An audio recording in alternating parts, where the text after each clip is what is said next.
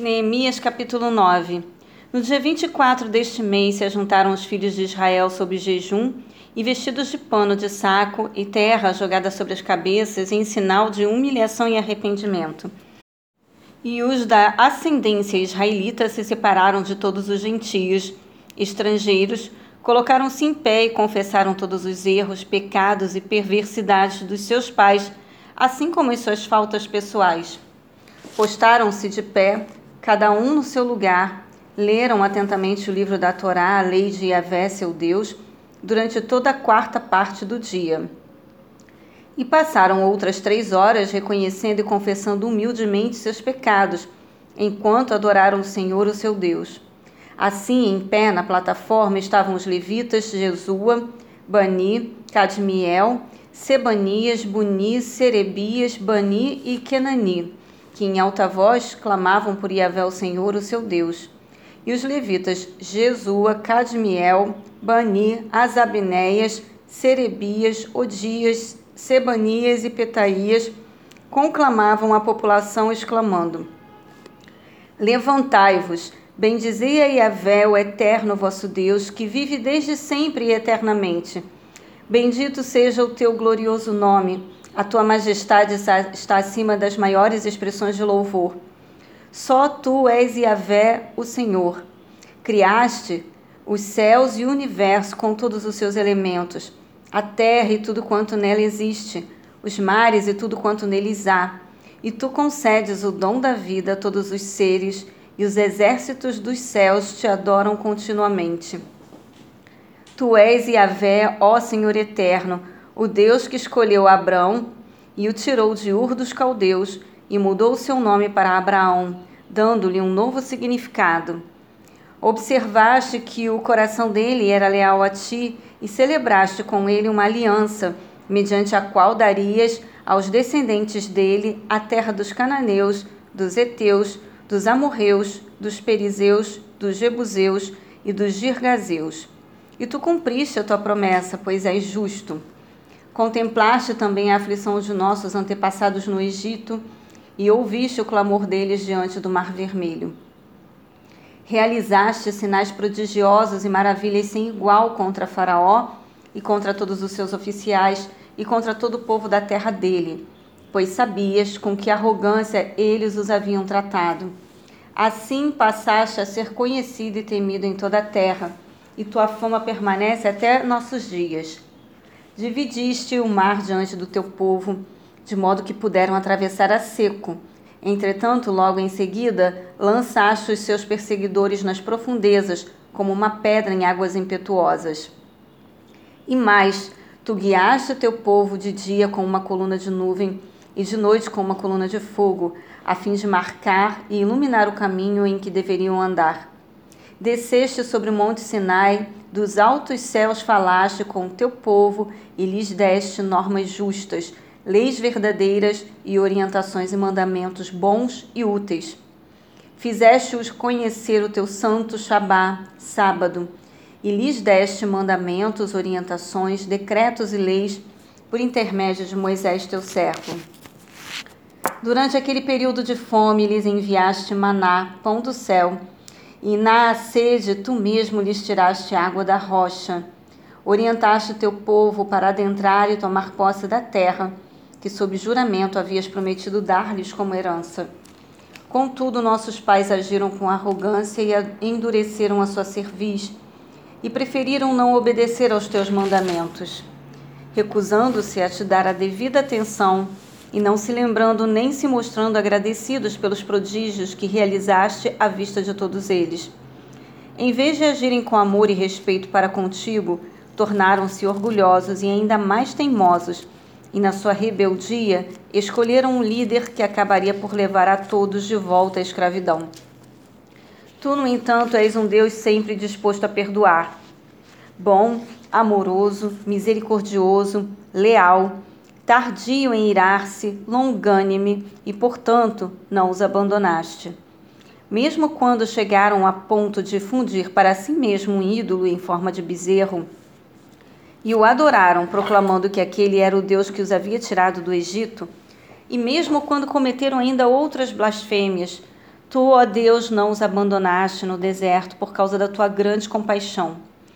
De dia, a coluna de nuvem não cessou de guiá-los pelo caminho, nem a coluna de fogo durante as noites deixou de iluminar o caminho no qual deveriam andar.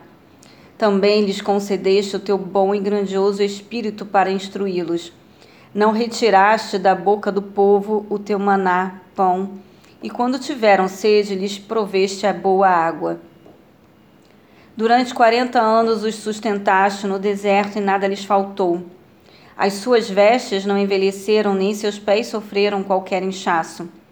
E ainda lhes destes reinos e povos que lhes repartiste em porções. Assim conquistaram a terra de Sion, rei de Esbom, e a terra de Og, rei de Bazã. Multiplicaste os seus filhos como as estrelas do céu, e trouxeste-os à terra de que tinhas dito a seus antepassados que nela adentrariam para possuírem. Entraram os filhos e tomaram a posse da terra. Abateste perante eles os habitantes da terra, os cananeus, e lhes entregastes nas mãos, como também os reis e os povos da terra, para fazerem deles conforme a sua vontade. Conquistaram cidades fortes e terra fértil, e tomaram casas repletas de toda espécie de bens e provisões cisternas já cavadas, vinhas e olivais e muitas árvores frutíferas. Assim, eles comeram, fartaram-se e engordaram, e aproveitaram todas as, todas as coisas boas que lhes deste pela tua incomensurável bondade. Ainda assim, teimaram em ser desobedientes e se rebelaram contra a sua pessoa. Deram as costas para a tua santa Torá, lei. Mataram os teus profetas que os tinham admoestado e advertido, a fim de que se voltassem para ti, e te fizeram ofensas abomináveis. Por esse motivo, os entregastes nas mãos dos seus inimigos, que os oprimiram. Mas quando foram humilhados, clamaram a ti. Dos céus tu os ouviste, e na tua grande misericórdia concedeste-lhes libertadores que os livraram das mãos de seus inimigos. Todavia, assim que voltavam a se sentir seguros, em paz e descansados, tornavam a pensar e praticar tudo que é mal e reprovável diante de ti. Então os abandonavas às mãos de seus inimigos para que dominassem sobre eles e os castigasse. E quando novamente clamavam a ti dos céus, tu os ouvias e na tua grandiosa compaixão os livravas vez após vez. Tu os advertiste a fim de que retornassem à tua Torá. No entanto, eles insistiram em sua arrogância e desobedeceram aos teus mandamentos. Pecaram contra as tuas ordens expressas, pelas quais o homem vive se lhes obedece de todo o coração. Cheios de teimosia e insensatez, te viraram as costas, tornaram-se, portanto, inflexíveis e se negaram a dar-te dar ouvidos. Contudo, durante muito tempo foste paciente com eles. Por teu espírito, por intermédio dos teus profetas, os advertiste. Todavia, não te deram ouvidos nem atenção, de maneira que tivesse de entregá-los nas mãos dos povos limítrofes. Graças, porém, à tua grandiosa misericórdia, não os destruíste por completo, pois és Deus bondoso e generoso Agora, pois, nosso Deus, ó Deus portentoso, amoroso, justo, temível, leal à tua aliança e misericórdia, não fiques indiferente a toda a aflição que se abateu sobre nós, sobre nossos reis e sobre os nossos líderes, sobre os nossos sacerdotes e sobre os nossos profetas, assim como sobre os nossos antepassados e sobre todo o teu povo, desde a época dos monarcas da Assíria até estes nossos dias em tudo que nos sobreveio, agiste com todo amor e justiça. Procedeste com lealdade para conosco, mesmo quando fomos infiéis a ti.